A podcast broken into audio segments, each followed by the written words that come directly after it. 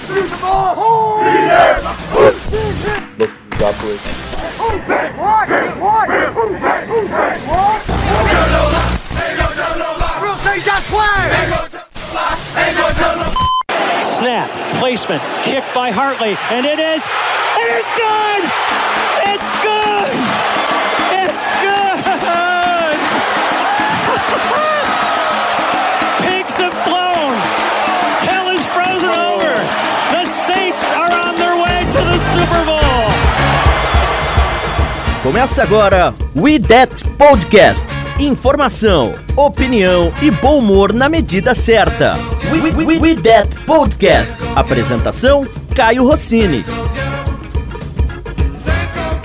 Opa, tudo bem? Sobrevivemos a mais uma semana. Seja mais uma vez muito bem-vindo ao IDET Podcast. Você que nos acompanha toda semana, seja mais uma vez bem-vindo. Lembrando que você pode ouvir o IDET Podcast em diversas plataformas. Você também pode acompanhar todas as notícias do Saints em português no centesbrasil.blogspot.com.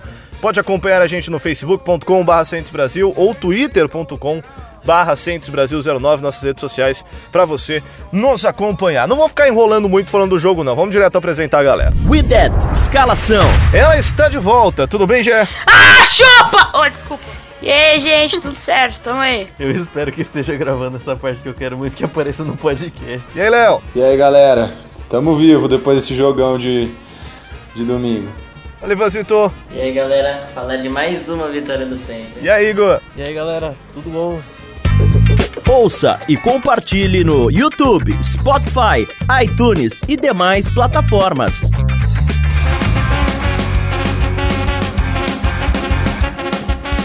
Vamos lá, vamos começar esse Unidade Podcast. O Saints venceu o Baltimore Ravens 24 a 23 e acho que é impossível a gente não começar esse podcast sem falar de Justin Tucker. O kicker perfeito, pica das galáxias, falam que o Cairo Santos é o mestre das bicudas, mas o Justin Tucker é muito melhor do que o Cairo Santos. E ele nunca, na carreira dele na NFL, tinha errado um field goal. Foram 222 field goals certos desde que ele entrou na NFL. O 223 deu um pequeno problema, já. Pois é, cara. A hora que o Tucker chutou pra fora, eu falei, meu Deus, ganhou, a gente vai ganhar! Cara, foi, foi a maior cagada, eu acho, da vida dele, coitado. Eu fiquei com, com dó do garoto. Mas ganhamos apertado, bem apertado. E Deus estava torcendo para o Saints nesse jogo, eu tenho certeza. Falei isso no blog, inclusive. Que o Tucker deu entrevista disse que, ah, sinto como se eu tivesse perdido o jogo para o Saints, como se fosse culpa minha. E aí eu até falei no, na- no post no blog que na verdade não foi ele, foram forças sobrenaturais ou aliens. Alguém tem alguma hipótese mais espetaculosa do que essa sobre o que aconteceu com Justin Tucker? Ah, eu sei lá, eu ele já tinha meio quase errado um no começo do jogo, já tinha e até ele fica aliviado quando ele vê a marcação do Luiz. Só que eu não esperava, ninguém esperava que ele errar. O cara chuta 220 extra points e não erra nenhum. Né? A carreira dele é brilhante. É, Ainda bem que foi com a gente, né? Agora ele pode acertar todos os outros chutes que ele quiser. Não tem problema. Ah, então, se tinha uma hora pra ele errar, era essa. Agora é pra ficar cegado, vai. Quando ele acertou o primeiro, eu pensei, mano, o cara é tão bom que até quando ele erra, ele acerta. Mas no último não deu certo não, ele errou. E nossa senhora, pra explosão da galera, a torcida ficou louca com esse erro aí. E achamos mais uma maneira de vencer na NFL, né? Já vencemos com Camara e Thomas batendo em todo mundo, já vencemos com o Zach Gonzalez eh, fazendo bobagem, o Lane Gonzalez, não lembro o nome dele, Zen. fazendo bobagem.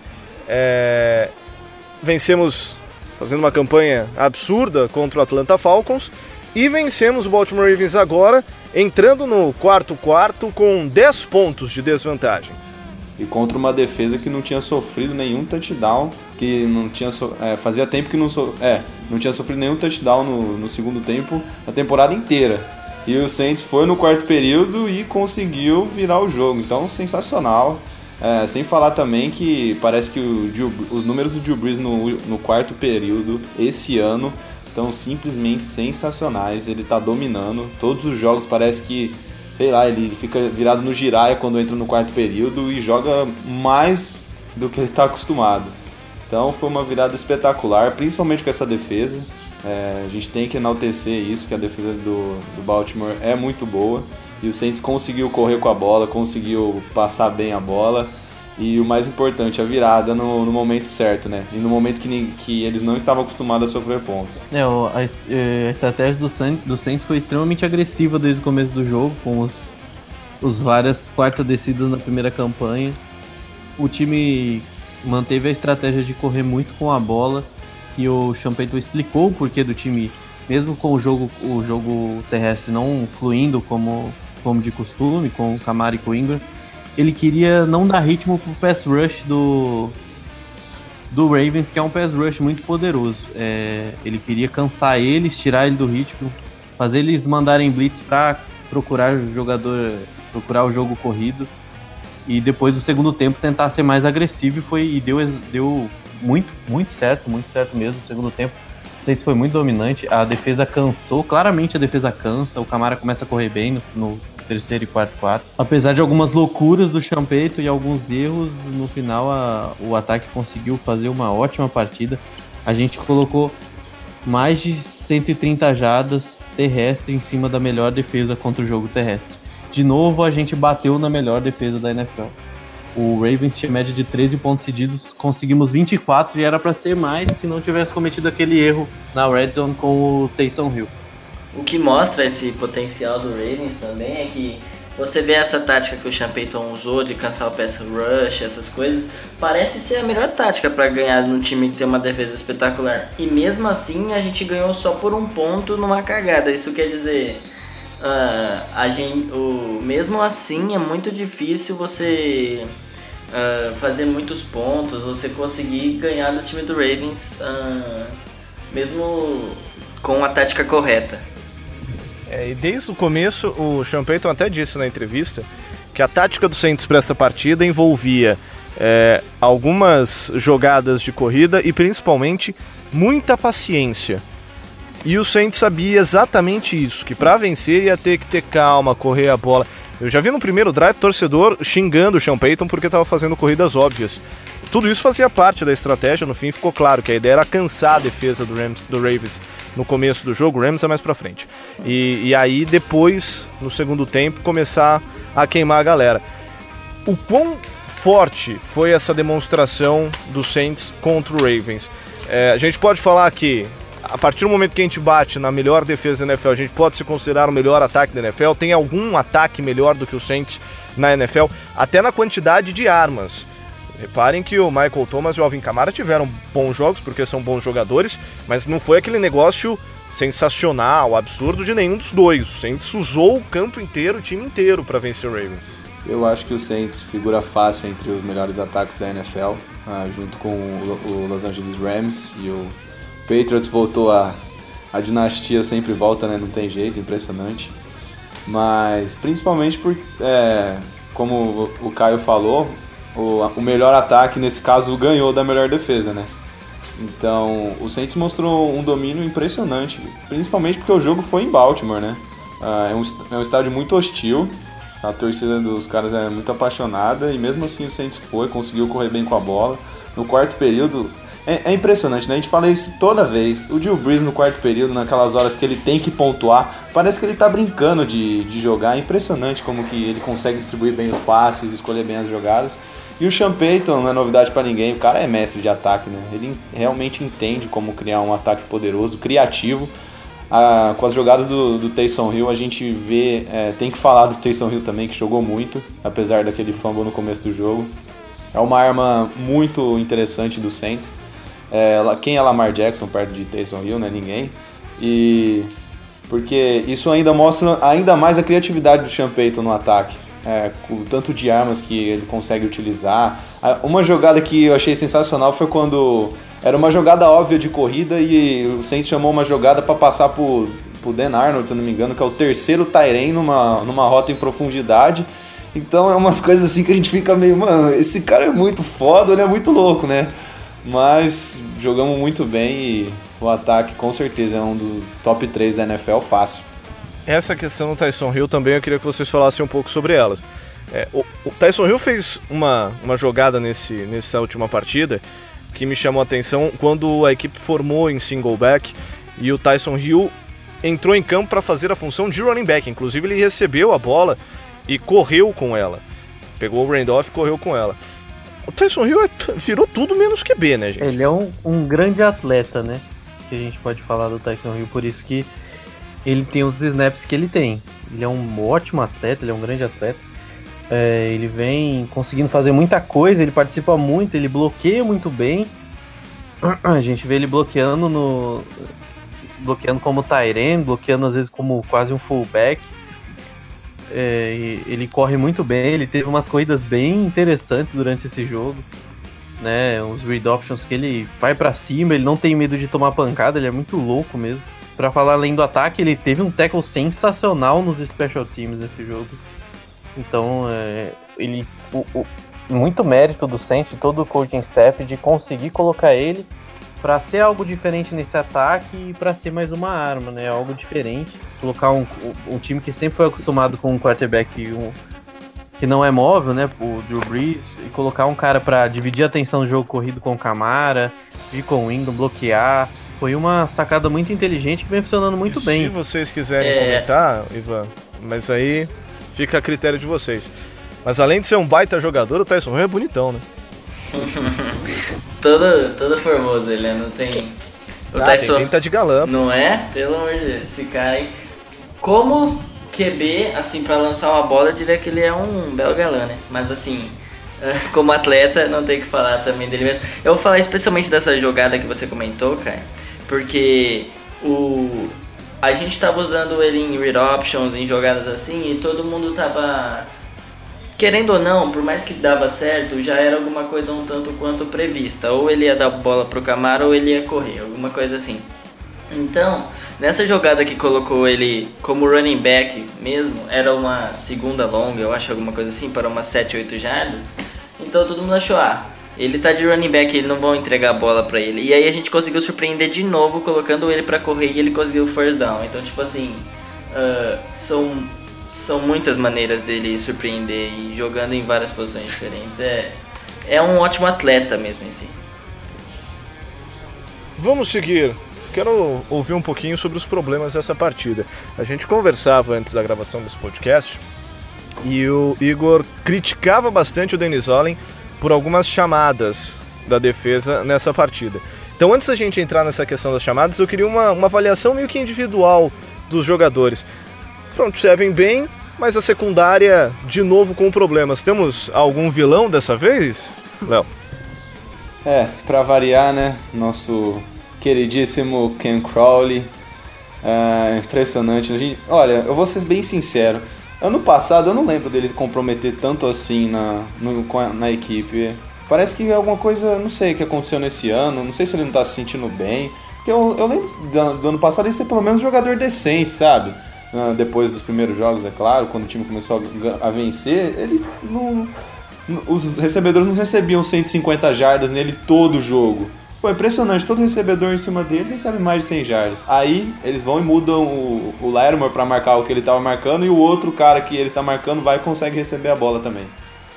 Mas, olha, individualmente eu gostei bastante do, como você disse, cara, do front seven. Uh, mais uma vez a gente conseguiu parar o, o jogo terrestre. É, nosso menino de ouro Davenport cometeu uma falta, né? Não muito inteligente. Que ele enfiou a mão na cara do Joe Fleco, coisa de calor, né? Ele vai aprendendo com, com seus erros. É, o Demario Davis, pô, esse cara tá jogando uma barbaridade. Ele tá, ele vai com uma agressividade para cima dos running backs, que é uma coisa impressionante. O Igor vai comentar melhor porque ele entende muito dos linebackers do Saints, mas pô, eu, eu gostei demais de ver o, o Demario Davis jogando. E é, o negativo mais pra, pra secundária de novo, porque o Saints está conseguindo parar os, jogo, os jogos terrestres, parece que todo time. E isso é uma coisa muito boa. Então, é continuar assim nessa pegada, apesar do Dennis Allen ter uh, umas chamadas meio duvidosas em momentos críticos, a uh, impressionante evolução da defesa desde a semana 1. É, a, a defesa estava jogando bem, jogou bem por grande parte do jogo. Uh, o front seven teve alguns momentos de dar muito tempo pro Joe Flaco.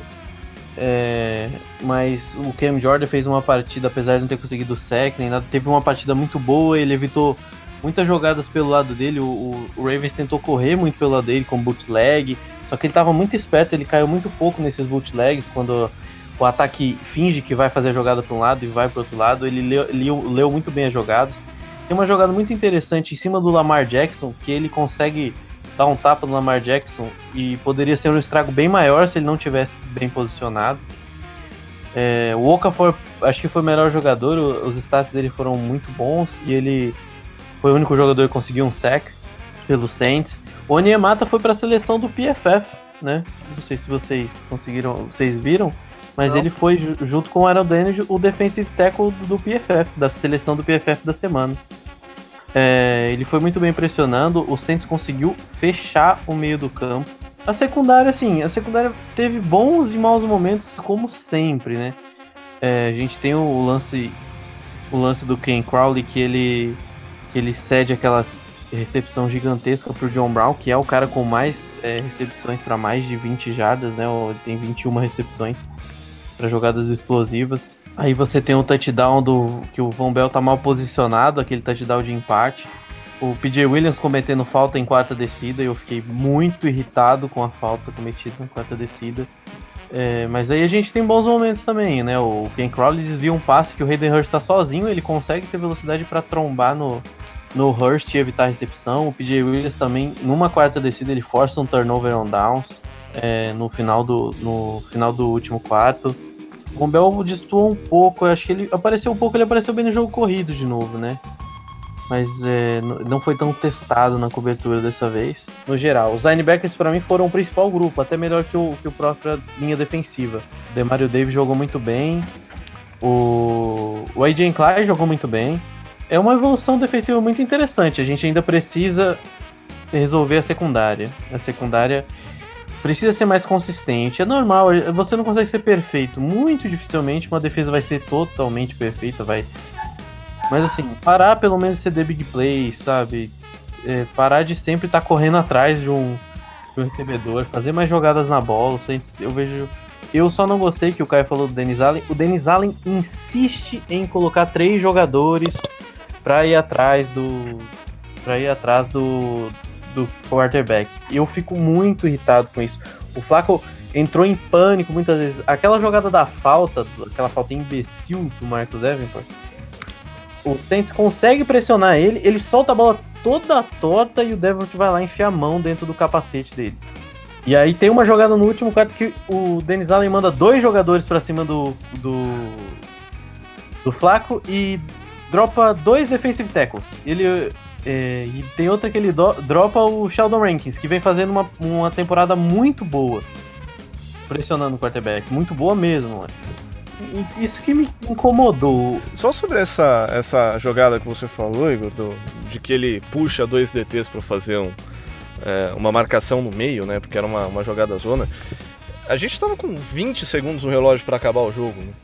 E o Flaco ele já estava ali dentro da red zone parece uma ideia assim muito idiota você reforçar a secundária.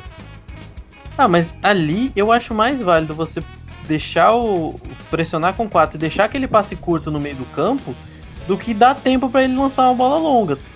Ainda mais tendo um, um, um receiver explosivo como é o John Brown, um cara um cara muito bom na red zone que a gente já sofreu com ele, já tomamos virado, que é o Michael Crabtree. Eu acho mais interessante deixar o, o, o Flaco desconfortável no pocket, até porque essa estratégia foi usada durante o jogo e, e o touchdown do, do Mark Andrews, que é o touchdown que vira o jogo, é dessa forma, com três jogadores, dropando defensive lineman para cobertura.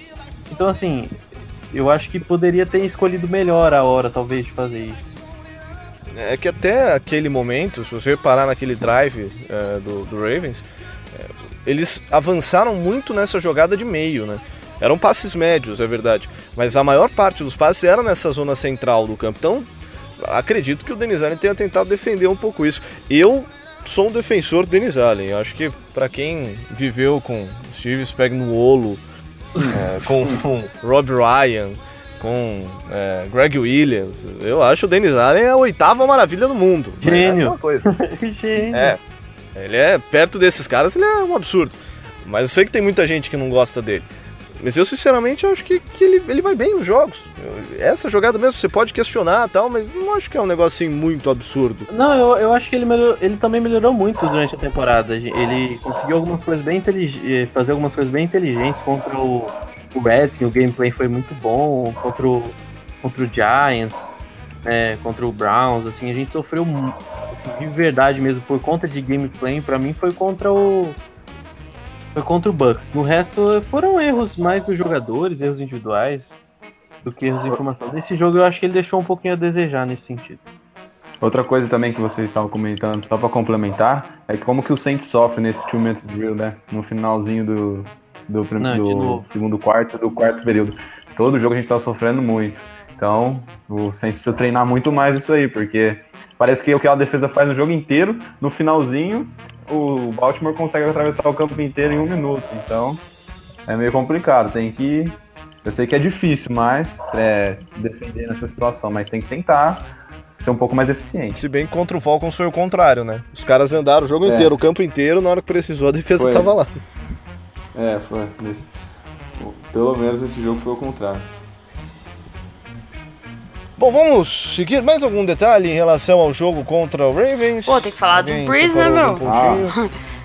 Drew Brees, né? 500 TDs aí, entrando pro clube de quarterbacks com 500 touchdowns e entrando para o clube dos quarterbacks que venceram todos os times da liga.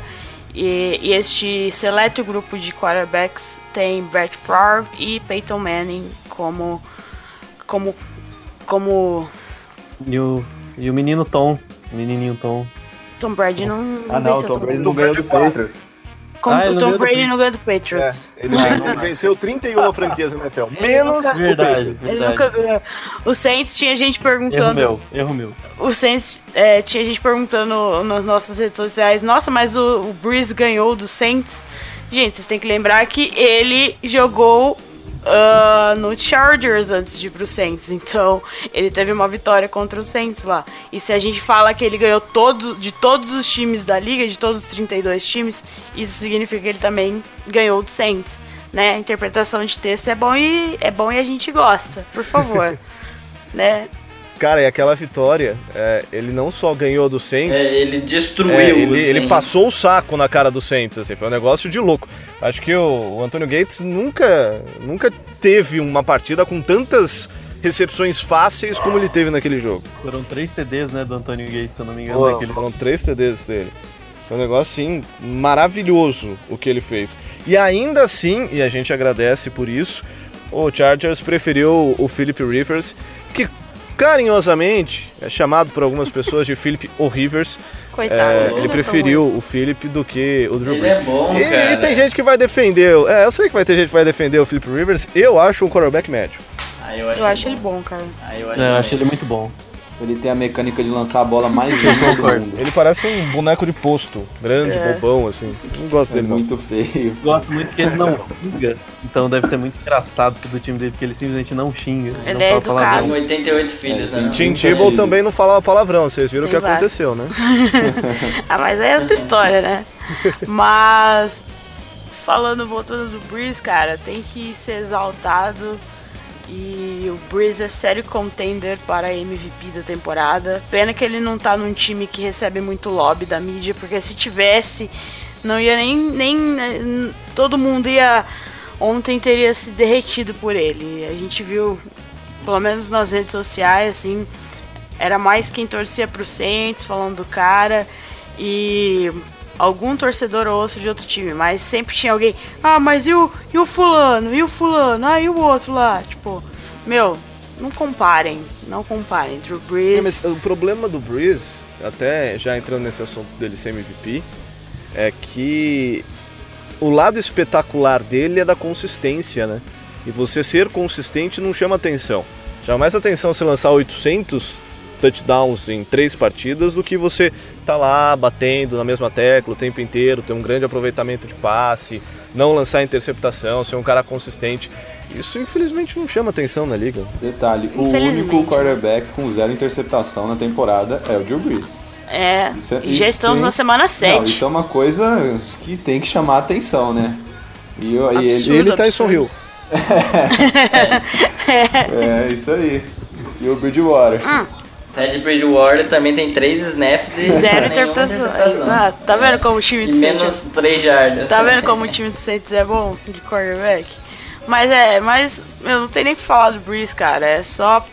A gente vai poder um dia falar assim, eu vi Drew Brees jogar no time que eu torço, que eu torço, entendeu? Então é lindo demais e eu tenho eu sinto muita pena de quem não acompanha o Drew Brees de perto, porque tá perdendo muita coisa. A gente fez nas redes sociais é, uma enquete para saber quem que foi o melhor da partida. Se o negócio aqui dá uma destravada, eu consigo ver. Não sei se a, a já tem os dados, mas a gente colocou alguns jogadores, três jogadores do Saints, para eleger quem foi o melhor do jogo contra o Baltimore Ravens. Era Demario Davis, que acho que é unanimidade, que fez uma partidaça na defesa. O Tyson Hill, que além de ser um ótimo jogador é galã. E o Benjamin Watson, que além de ser um baita tie de vovô, também é um cara super gente boa, que já ganhou inclusive o Walter Payton of the Year, né? O Man of the Year. E vamos aos resultados, pelo menos por enquanto. Eu estou abrindo o nosso Facebook, facebook.com barra Brasil e também no twitter.com barra Brasil09. Nós fizemos essa enquete e o resultado foi, cadê você enquete? Vamos lá. No Twitter, quem ganhou foi o Tyson Hill, com 42% dos votos. E todo mundo elogiando o cara, falando que ele faz tudo no Saints. Ah, não sei quem falou no Twitter pra mim que o, o Tyson Hill vai virar offensive weapon. Não tem mais vai posição. virar né? arma ofensiva. Ele não vai ter mais posição, ele vai ser arma ofensiva do Saints. E no Facebook também deu o Tyson, Tyson Hill com a maioria dos votos. E todo mundo elogiando o cara, e, porque ele foi sensacional mesmo, tirando aquela bobagem que ele fez numa terceira, quarta descida. Mas ontem ele tava on fire. E Demario Davis ficou em segundo, né? Que cara, que homem, que homem. Muito. Temos uma surpresa, né, do Benjamin Watson. Faz... O cara jogou muito ontem também. Um Tyrande que não esperávamos muito, mas o cara tá fazendo tá fazendo acontecer no Saints. E o passe, o TD 500 do Breeze, o passe foi para ele. E o cara, o, E ele mãos extremamente seguras. é, e o, o Watson foi tão educado que o Breeze falou assim, não, fica com a bola pra você. Aí o Watson falou, não, não, essa bola é sua, não tem nem que nem o que comentar. O recorde é seu, eu só estava aqui só recebendo o passe, estava no lugar certo na hora certa, só isso. Só pra outra curiosidade do jogo, a gente achou que a lei do ex podia afetar a gente por causa do Will Snead. E detalhe, teve um drop miserável no meio do campo. É, Nossa, Foi muito bom esse drop, ajudou muita gente. Mas o Benjamin Watson era do Baltimore Ravens ano passado, então a lei do Sim. ex funcionou pra, pro nosso lado, não pro, pro lado do, do Will Snead. É. E, né, o Breeze, lembra, e terminando de falar do Breeze, é, cara, ele merecia essa vitória contra o, contra o Ravens, cara. Ele merecia ganhar do- de todos os times da NFL. Foi, foi, Era a última chance. era a última dele. chance, porque isso aí é só daqui quatro anos agora que o Saints vai jogar co- contra o Ravens, né? E. Ah, foi. Ontem foi. ah, o jogo contra o Ravens foi sensacional. Foi emoção, o finalzinho do jogo, pelo amor de Deus. Eu achei que eu ia infartar, eu não, não aguentava. Eu... Ah, meu Deus, que jogo, que jogo. Ainda bem que não era prime time, senão eu não tinha dormido. Tudo sobre o New Orleans Saints é no We That Podcast.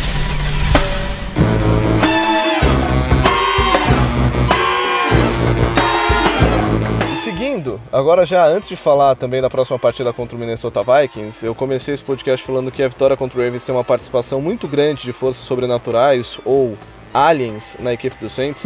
e tem mais um ponto que corrobora a este meu pensamento, que se chama Patrick Peterson, galera. Patrick Peterson já virou pro tiozinho do Cardinals, bateu na porta ali e falou: Ô, ô chefe, seguinte, eu quero ir embora. Eu gosto muito de vocês, vocês me pagam em dia, tenho um carinho muito grande pela torcida, mas eu quero ganhar jogo, ganhar jogo eu não vou ganhar aqui. E reza a lenda que um dos lugares favoritos para ele aparecer é em New Orleans. E aí começaram a falar se a gente consegue pagar, se não consegue pagar, preço. O pessoal do Tampa Bay Buccaneers Brasil no Twitter cravaram que o Saints não consegue pagar por Patrick Peterson num misto de confiança no nossa incompetência em fazer essa trade medo, porque sabem que se a gente fizer essa trade, o Saints vai ser um time praticamente impossível ou muito difícil de ser batido. O Igor terminou o último podcast bravo comigo porque eu tinha jogado um balde de água fria nos seus sonhos. Desculpa, não faço mais isso, tá? É, esse que aí, tá vendo? Eu tô falando pra vocês, você não acredita em mim. Mas é óbvio que ele vai, tipo, pro Eagles. Eu já tô, eu já tô criando expectativa. É, tipo isso, sabe? É, não, só pra. Eu vou ficar puto e triste ao mesmo tempo, porque ele não vai vir pro Saints. Só pra dar informação, o Peters, o Patrick Peterson, ele vai pesar 6 mil, 6 milhões, 6.5 milhões no cap do time que ele for esse ano o Saints só tem 2 milhões disponíveis. É, manda quem precisar ir embora, pelo amor de Deus, tá com esse cara no Lógico. Ó, dá pra mandar o Ted Júnior, só ali você já libera uma, uma graninha considerável. Quem mais? Vamos lá, gente. Vamos dar ideia de, de cara dispensável que a gente pode mandar embora. Ken Crowley. Ken Crowley. Ken Crowley eu levo no aeroporto. É, Ken Crowley, a Gé e o pai já se, já, já se colocaram à disposição a pagar a passagem dele de longe para New Orleans. o Sete no outro podcast tinha falado do Kurt Coleman, que podia mandar ele embora também. É. Também. É, se bem que nesse jogo ele foi útil até, né? Tadinho. É, então. Ele é uns caras. É, então. O, o Sete falou do Okafor também, que eu acho que é um cara que não dá pra tirar. Também. É, então. Não, ah, acho, não, eu não. acho que o, o jeito não. mais fácil de liberar cap seria reestruturando contratos, é, transformando esses contratos, é, colocando sign bônus e espalhando esse dinheiro por mais anos. Normalmente é o que o, o Mick Loomis faz. Às vezes a gente se ferra muito por isso, porque ele vai estragando o cap. A gente já fez muito, tanto que a gente sempre tá com a corda no pescoço, porque ele espalha o dinheiro sempre para frente. Pode ver que quando ele reestrutura, ele dá um jeito de pegar esse dinheiro e espalhar. Ele tira o dinheiro garantido do ano, transforma em signing bonds e o signing bonds você consegue espalhar por todos os anos de contrato, né? Para mim o maior problema do pro Peterson vir é compensação o Saints não tem duas escolhas uh, altas no draft que vem, né? A primeira e a terceira. Talvez é, outros times tenham, tenham mais a oferecer. Porque essa parte de cap realmente não me preocupa. Eu já vi o Loomis com muito menos dinheiro fazer muito mais loucura. É, em relação ao cap, é, eu tô ah, puxando aqui só pra. segundo round, pô, acho que dá pra aceitar, ainda não. Acho que dá, acho que dá. Se o cara não é. quer jogar, eu acho que o. Mas o pior é que o Eagles, o Patriots tem primeira pra oferecer, esse é o problema. Só que a primeira do Patriots provavelmente vai ser alta. A do, a do Eagles, não sei, talvez também. É, e a questão mas... é se eles querem pagar, né? É. E, mas eu acho que um, um ponto que é. é problema é que o Dallas Cowboys foi aquele cara que saiu jogando areia na farofa de todo mundo, né? Saiu correndo pela praia jogando areia na farofa de todo mundo, porque aí o cara, me, o time me vai e dá uma first pelo Amari Cooper. Nada contra o Cooper, pelo contrário, acho um baita recebedor. Mas nunca que valia uma first, né, gente? Não, ele não, ferrou agora. Não, eles, eles levaram uma roda do Gruden, cara, do cara que mandou o Kalil Mack embora. Sim. Não, putz, meu, fala sério, velho. Ferrou todo mundo da NFL. A gente tava lá de boa, oferecendo uma second pelo Peters. Eu falei, não, olha lá, tá vendo o Peters? Ele saiu mais ou menos por isso. Vamos lá, vamos fazer um negócio parecido. Aí o Cowboys vai e joga uma areia, né, gente? Fala, não, a gente tá dando first aí pra quem quiser, por é. qualquer meia dúzia de jujuba.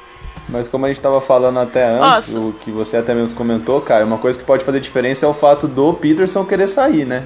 É, então acho que isso pode fazer uma diferença nesse quesito, que às vezes o Cardinals não vai ter muita opção, vai ter que aceitar o que for oferecido, porque no último jogo do Cardinals ele tava numa má vontade para jogar que, meu Deus do céu, ele quer mesmo sair, ele demonstrou isso. E o problema é o que o desespero pode fazer na gente, né? Vocês, por exemplo, topam jogar uma first de 2020 no rolo?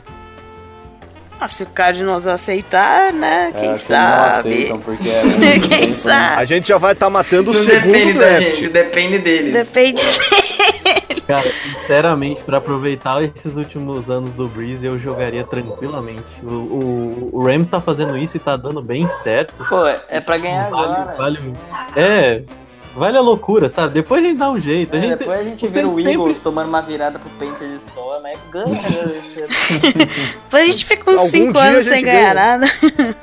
Não tem problema, ganhando hoje. Ganhando a gente hoje. já aconteceu isso, ganhamos em 2009, depois demorou até a gente virar alguma coisa de novo. É, a gente espera. A gente já sofreu tanto, se a gente ganha um, dá pra sofrer muito. né? É. Um dia de alegria pra um time que é tão fodido quanto a gente, tá ótimo. Ai, Eu tô com só- a, só- a, a lista do, do cap do Saints aberto aqui, só pra, pra trazer um pouco mais de informação, e aqui tem informação. É, hoje o nosso cap ele é basicamente impactado pelo Drew Brees, que são 24 milhões de salary cap, sendo que 10 milhões e 500 é de 5 bônus, o restante é de salário base e de bônus de roster, né? Bônus que existem. O Cam Jordan também tem um cap hit de 14 milhões, sendo que 8 milhões é de base e apenas 3 milhões é de, de bônus de assinatura. O contrato do Cam Jordan é uma pichincha pelo que ele joga. É Sem muito dúvida.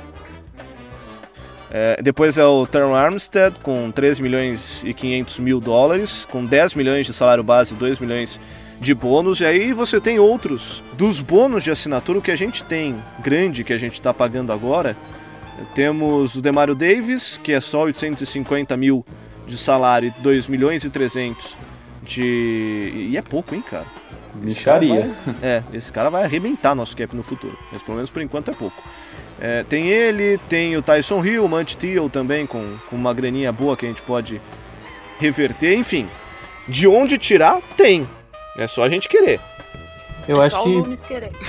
eu acho que o Saints pode tentar mexer no Teron Armstead. O Teron Armstead tem um contrato longo que a gente pode ter uma mobilidade melhor. É, o Cameron Jordan, eu acho que seria uma boa renovar com o Cameron Jordan e aí você estende o contrato e estende o, o hit né, do, do bônus dele, né? Você tenta diminuir, o, por exemplo, o, a base salarial, o salário garantido dele nesse ano. Já dá um contrato vitalício pra gente pagando, tipo, quando ele tiver 40 anos.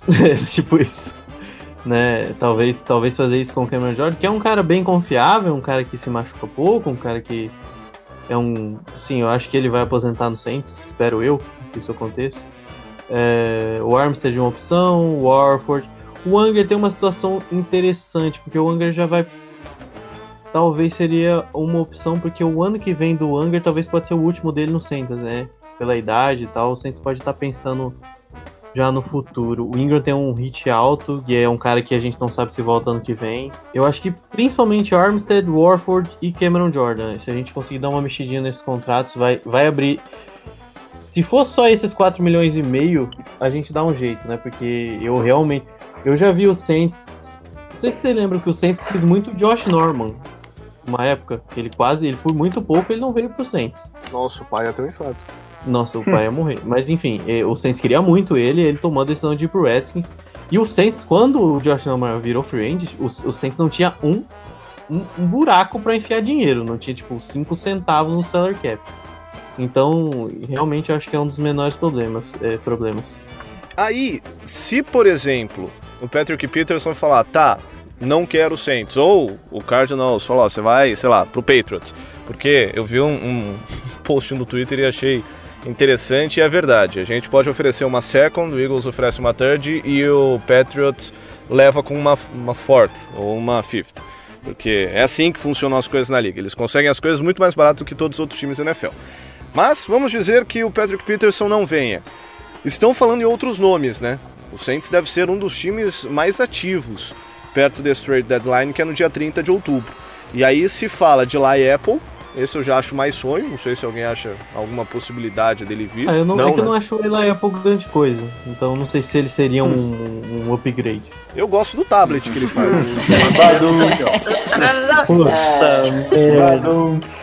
e é bom que ele não veio pra evitar essas piadas. tá? Tchau, É, galera. Obrigado pelo podcast. Valeu, valeu, falou.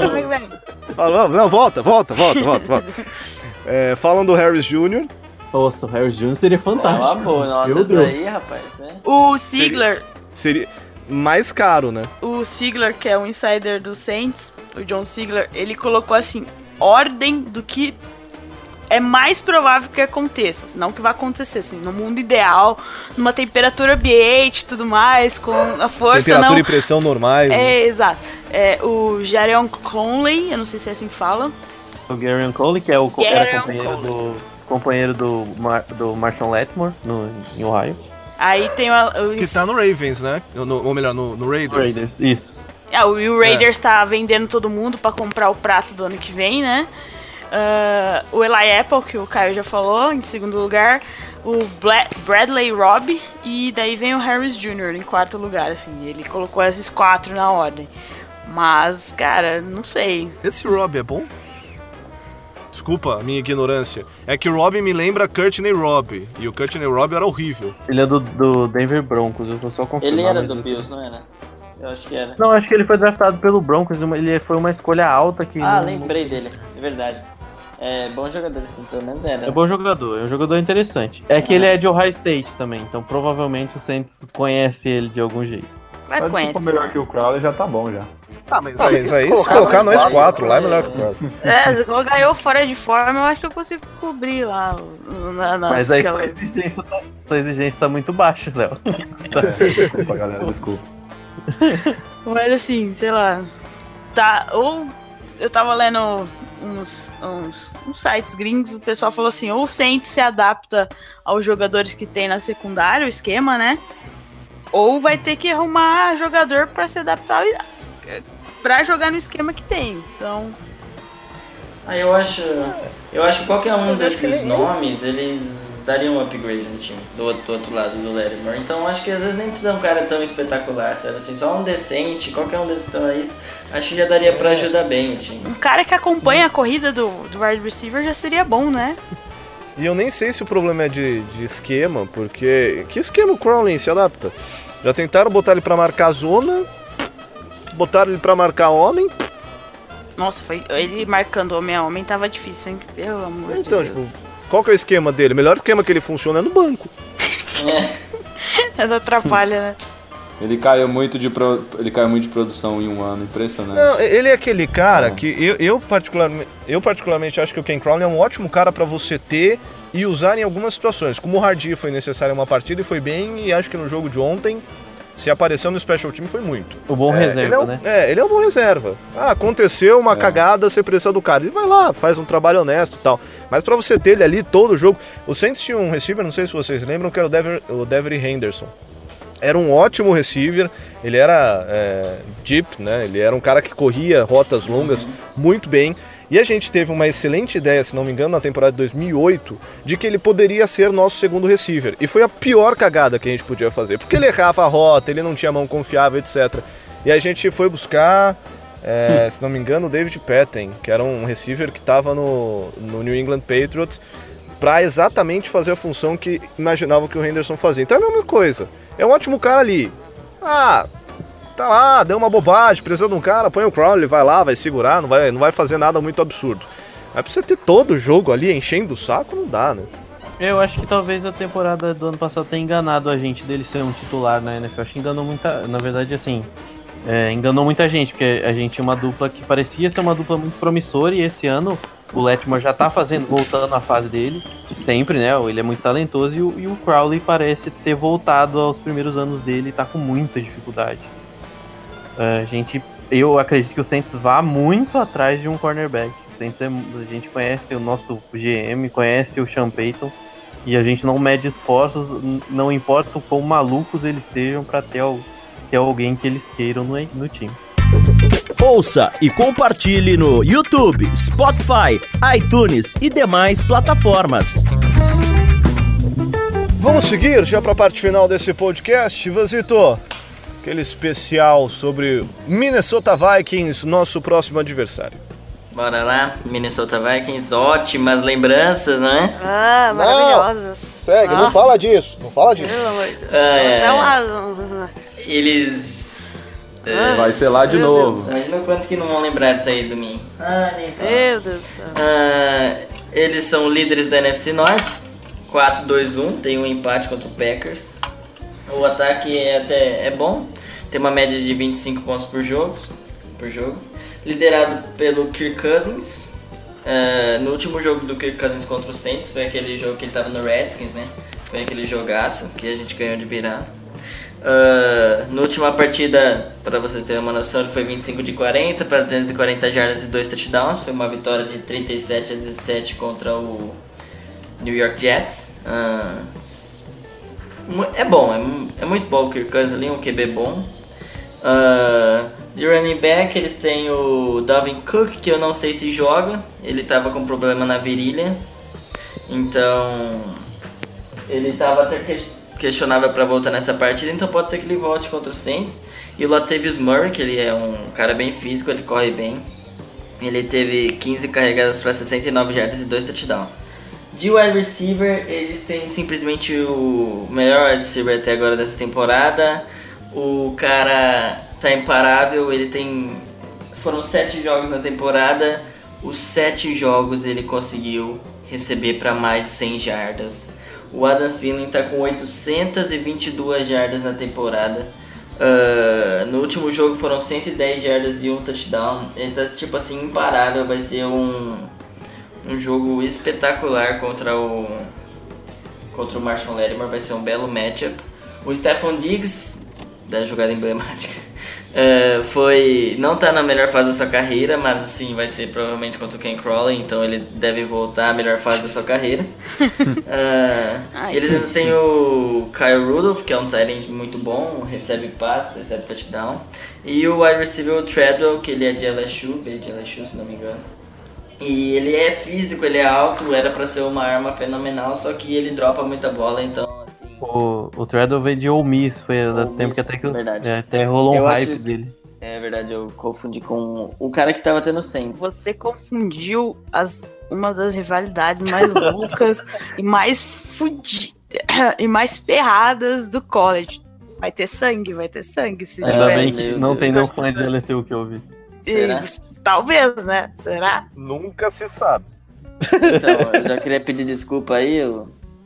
Enfim, a linha ofensiva cedeu apenas um sec, uh, mas em compensação cedeu 12 tackles para perda de jardas no último jogo. Certo que a defesa do Jets é boa, mas 12 tackles para perda de jardas é bastante coisa. Uh, agora vamos para defesa. É uma ótima defesa. Uh, assim, no ano passado acho que foi a melhor defesa da liga, mas esse ano está cedendo uma média de 23,5 pontos por jogo. De qualquer jeito é uma boa defesa. Uh, tem ótimos jogadores. Uh, não tá com o Everson Griffin, que tá com uns problemas muito pesados pessoais. E o safety, o Senderro, ele até conseguiu uma interceptação no Breeze, se não me engano, no último jogo. Ele teve. Ele provavelmente está fora também, com problema na virilha. Uh, mas o cara que está substituindo o Everson Griffin no último jogo conseguiu um sec, dois tackles para perda de jardas. Além dele, no front seven, o cara que fez isso foi o Jaron Curse. Além dele, no front seven tem o Sheldon Richardson, o Linval Joseph, que provavelmente vai jogar, que não jogou a última partida, mas deve jogar. O Daniel Hunter, o Eric Kendricks e o Anthony Barr no front seven, é um ótimo front seven. A secundária rouba muita bola, rouba muitas bolas, tiveram três interceptações no último jogo. Uma do safety do Harrison Smith, uh, que também teve dois passes desviados no jogo. Do, uma do cornerback Trey Waynes, que é muito bom também. Ele teve quatro passes desviados no jogo. E uma do, do cornerback reserva, o Halton Hill, que ele também teve dois passes desviados no jogo. Então, tipo assim, é uma defesa muito boa. Ele ainda tem o Xavier Rhodes, de cornerback, que é um ótimo cornerback. E o ex-Cincinnati Bengals, eu acho que é ex-Cincinnati Bengals, o George Ailoka, que tá jogando no lugar do Senderro, que não vai jogar. Ele é, é muito bom também. Vai ser um jogo dificílimo na casa do Vikings, mas dá pra ganhar de novo. Vamos lá, gente. Começando sempre pelo Léo. Gosto dos palpites do Léo. Ai, ai. Bom. Principalmente porque geralmente a gente erra, né, Léo? Tamo junto. É, exatamente. O último, todo mundo errou. É, eu falei que ia ser por uma pós de bola. Teve galera que falou Acertou, que ia ser por um de gol, mas foi por um ponto. Foi por um ponto, né? Ah, olha, bem difícil. Eu só, antes de mais nada, eu só queria deixar um recado. Eu sei que ele não vai ouvir pro nosso queridíssimo Marcos Williams. Não sei se ele vai jogar porque ele parece que machucou depois, né? Mas se ele for jogar, eu queria que ele entrasse com sangue nos olhos para essa partida, virado no giraia, muito louco, dando teco até no, no próprio jogador do mesmo time, porque meu Deus do céu. É, meu palpite para esse jogo, eu acho que vai ser é, muitos pontos, porque a, a defesa deles caiu um pouquinho né, nessa, nessa temporada, então eu acho que pode ser uns 33 a 24 Sempre com o otimismo de sempre, mais uma vitória para nós, para aumentar ainda mais esse hype que não para de crescer. Ô, Léo, essa, essa. Peraí, desculpa aí. Essa história do, Não, do. Marcos Williams da Teco em cara do mesmo time não deu certo esse domingo, não, viu? Tirou uma interceptação do Lattimore, assim. É, então. É, Ah, mas se ele, se ele derrubar calma. todo mundo na hora certa, já tá maravilhoso já. Ai. E eu sei que ele vai vir com muito sangue no E Gé, Ai, meu Deus do céu. Contra o Vikings. Ai, dá até pesadelos. Até pesadelos até domingo. Ah, eu acho que vai ser um jogo apertado, apesar do Vikings não estar lá essas coisas, como estava no passado. Ah, ai, Jesus, se a secundária. secundária ajudar, meu Deus do céu. Eu acho que o Saints vai ser um jogo. ser- o Saints ganha, mas vai ser um jogo apertado. Eu acho, eu, eu acho. Espero que o Saints ganhe, né? Porque depois vem o Rams. Daí, ai meu Deus do céu. É isso aí. e aí, Vazito? Ah, eu tô otimista. Eu acho que não vai ser tão apertado assim. Não, vai ser apertado, mas não vai ser tanto não. Eu acho que a gente vai fazer bastante ponto e quando a gente faz bastante ponto a defesa tá, tá numa crescente. Acho que a gente ganha. Vai ser assim, vou cravar. 37 a 27 pro Saints aí. Sem muito sofrimento dessa vez. É isso aí, vai. É Uou. assim que eu gosto do menino. Tá firme, tá, tá posicionado. Legal. Ah, eu acho que vai ser pelo menos 30 pontos de cada lado, assim, acho que vai ser uns 35 a 31, algo maluco, assim, muito pela fase ruim da defesa, que, também perdeu um jogador importante, o Mike Hughes, que é o calor que estava jogando no slot, é, se contundiu, eles vêm sofrendo com lesões e esses problemas bizarros do, do Everson Griffin, né? E o Daniel Hunter é um baita de um pass rusher, ele é o segundo em sacks na liga, ele tem 7 sacks e meio. Vamos ver como. Bom, é que eu confio muito nos nossos tackles. É... Aliás, deixa eu só voltar um pouquinho e falar dos nossos tackles, pra, pra galera não se preocupar muito, né? O, no último jogo a gente pegou um time que vinha de uma partida com 11 sacks. A gente cedeu um sack e os nossos dois tackles, Ryan, Ramchek e Darren Armstead, não cederam uma pressão em 33 snaps. Uma pressão do melhor time pressionando o quarterback. É, só para vocês verem o quão eles são bons. Então, a gente já vai enfrentar uma defesa que não vem bem e a gente tá com um ataque fenomenal. Prevejo muitos pontos nesse jogo, muito porque o grande fator de- do ataque do, do Vikings é o ataque aéreo e a gente tem muitos problemas secundários. Só lembrando Pra dar meu palpite, eu quero que vocês. Fale, Léo. Não, só lembrando que se o pai tivesse aqui, com certeza ele não ia deixar a gente dar esses palpites assim, ele já ia Não. cortar nosso barato, porque ele é o realista da galera. Então hoje a gente deu uma extrapolada, senti, a, senti a falta dele pra controlar nosso hype aqui. E só pra dar meu palpite, eu queria só que vocês me respondessem duas perguntas. O Vikings é melhor do que o Vikings do ano passado? Não. Não. O quarterback Acho é melhor. Que não. O quarterback Eu é melhor, que- mas eu não. acho que. Não. Eu, eu também, falar, ser bem sério pra vocês, eu não gosto muito do Kurt Cousins, não. Não, ele não é essas Eu coisas, não, mas ele é melhor É. que o Case Keenum. Ele é, assim, É. Ah, não, Mas ele é muito bonito. Não tão bonito quanto Tyson Hill, tá? Ele... Não, Tyson Hill é lindo, é maravilhoso. Ô mão, meu Deus do céu, me liga. Mas o olho do, dos olhos do, do, Kirk, do Kirk Cousins são bonitos. É, e o Saints é melhor do que o Saints do ano passado?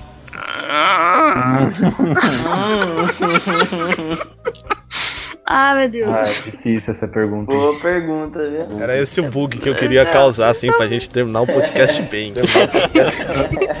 Eu acho que no mesmo momento da temporada passada, que a gente teve aquela crescente sequência de vitórias, a gente tá mais ou menos parecido, né? Porque a gente, agora a gente tá nessa crescente, ganhando vários jogos seguidos, sendo candidato. eu acho pela posição da tabela, eu acho que a gente tá melhor, né? A gente é o segundo colocado da, da NFC, que, pelo amor de Deus, né? ninguém esperava que a NFC, os times da NFC estavam tão mal esse ano. É, mas o momento é muito parecido, né? Vitórias seguidas, pegando os times. Só que esse ano, o nosso- é, a gente já falou, nosso calendário é muito pior que ano passado, né? É, São times muito É, mais tão bom difíceis. quanto o time. Eu acho que, tipo assim, a gente não tá pior, mas ainda não tá melhor também, sabe? Algo assim. Tem umas partes que tá melhor, umas partes que tá pior, então tá, tá mesmo nível. Desce do muro, Ivan. Não é isso. Mesmo nível do ano passado. É isso aí. Esse do Moura. Porque, ó, o Drew Brees é me- tá melhor esse ano do que na última temporada. Tá. É, Tá. É. O jogo corrido tá um pouquinho pior, mas também o Mark Ingram voltou anteontem. A linha ofensiva tá melhor do que todos os tempos. Na defesa, eu acho que a gente pode falar que o front seven melhorou e a secundária piorou. Viu? O que, que eu falei?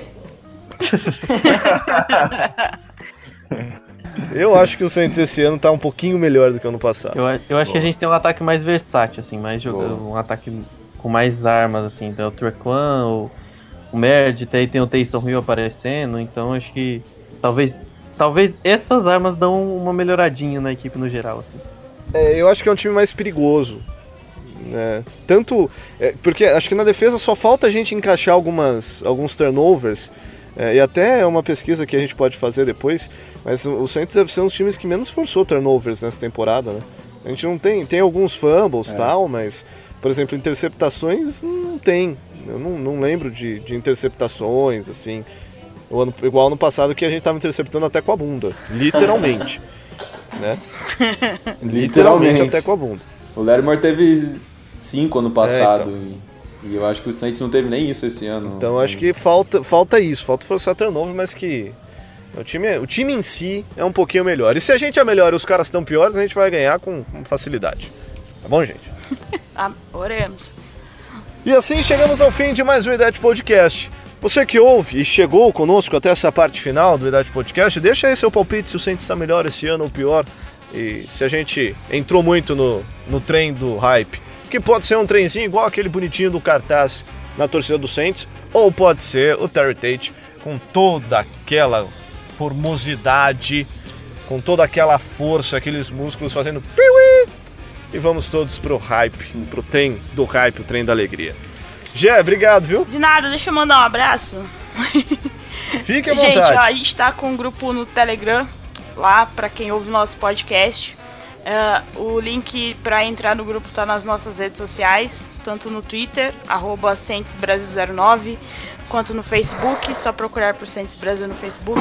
O link tá lá quase diariamente, são, estão todos convidados a entrar. Nós, nós escolhemos o Telegram porque o Telegram não enche seu- a memória do seu celular igual certos aplicativos de mensagens por aí viu, WhatsApp?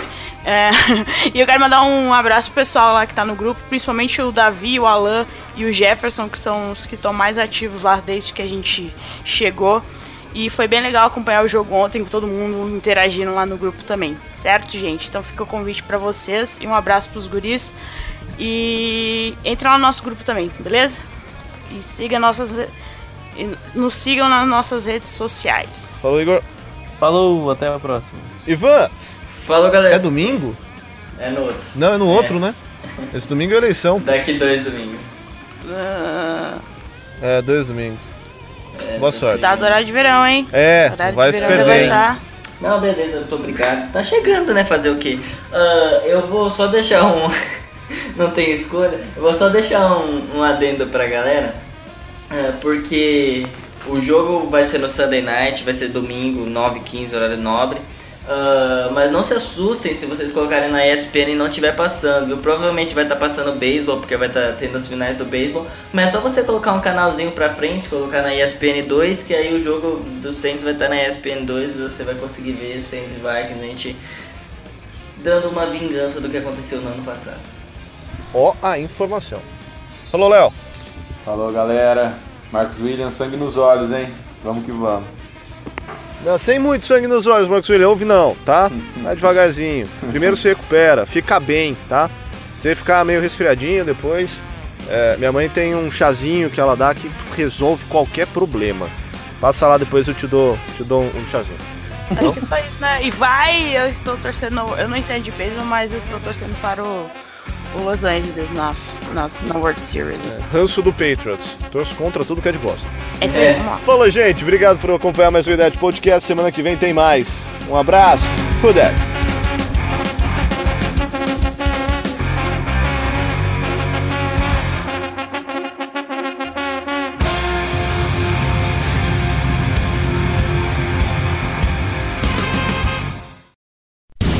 Tudo sobre o New Orleans Saints é no We That Podcast.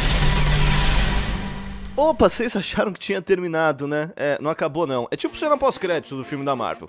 É, depois que a gente gravou esse podcast, vem a informação que o Saints fez uma troca com o New York Giants pelo Eli Apple, cornerback, ele que foi draftado na primeira escolha do draft de 2016, tem 1,85m de altura e vem com uma troca por uma quarta escolha de 2019 e uma sétima escolha de 2020.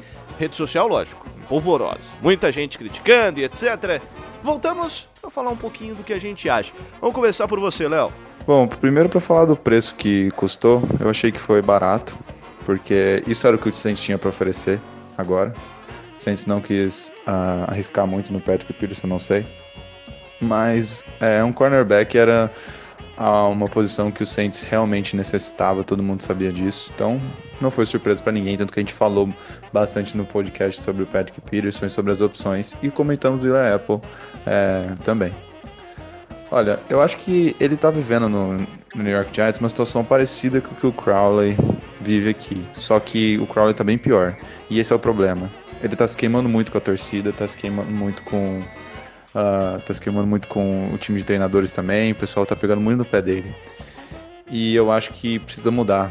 Porque qualquer coisa que ele fizer de errado, a torcida não vai ficar feliz, porque ele já vem errando, entendeu? A paciência com ele não é mais a mesma do ano passado.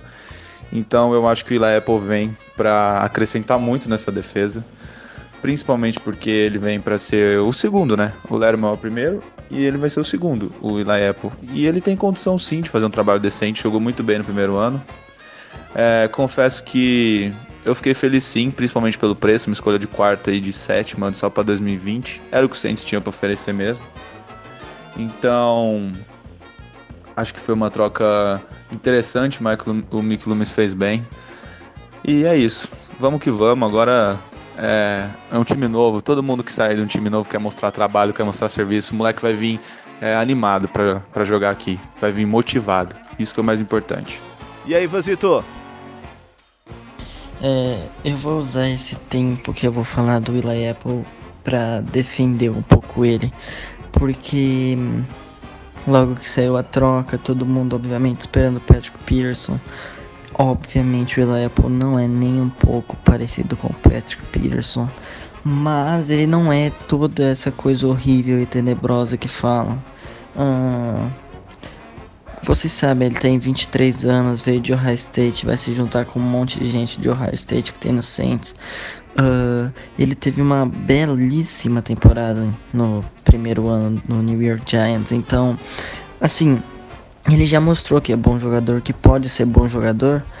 E obviamente ele tá vindo numa temporada meio ruim, tem alguns problemas. Só que todo o New York Giants em si tá mal. Então não é alguma coisa que tipo assim.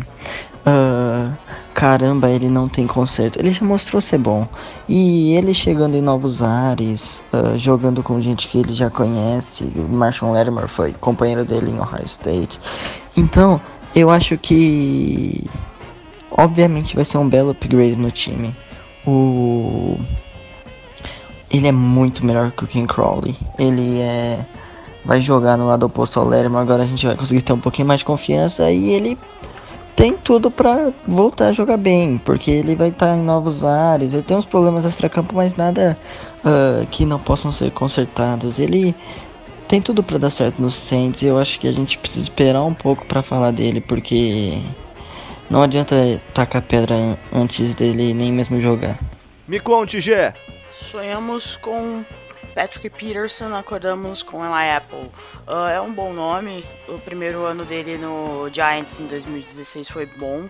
Uh, esse ano ele não tem sido muito, não tem sido muito consistente, mas a defesa dos Giants também tá muito, muito ruim. Uh, ele vem de Ohio State, talvez jogando com o Marshall Lattimore novamente, eles se entendam alguma coisa. O cara tem 23 anos, é um bom tem um bom futuro, espero, se tiver bom desenvolvimento. Oremos. Uh, a escolha saiu barata. A escolha não, desculpa. A troca saiu barata. O Saints está mandando uma escolha de quarta rodada, do draft de 2019 e uma escolha de sétima rodada do draft de 2020 para o Giants, para o Apple vir para o Saints. E ele vai custar para o Saints esse ano 1 milhão e 75 mil dólares. E o Saints só tinha 2 milhões no cap. Uh, em 2000 e 19 ele vai custar 2,51 milhões garantidos para o Saints. E lembrando que, como ele foi escolher de primeira rodada, tem a opção de quinto ano do contrato em 2020. O Saints vai ter até maio de 2019 para decidir se ativa ou não essa opção do contrato dele. Bom, falaremos melhor, uh, falaremos melhor dele no próximo podcast e principalmente depois de termos visto jogando contra o Vikings. Espero que ele seja melhor que Ken Crawley e, companhia. Exatamente, é. então a gente volta semana que vem, aí já assistindo o que o La Apple fez na partida contra o Minnesota Vikings. A gente espera com muita vontade de que ele seja um bom jogador. Acho que melhor que o Crawley ele é, pelo menos isso. Agora sim, obrigado, hein? Vamos ficar de olho em tudo que acontece com o New Orleans Saints. Who that?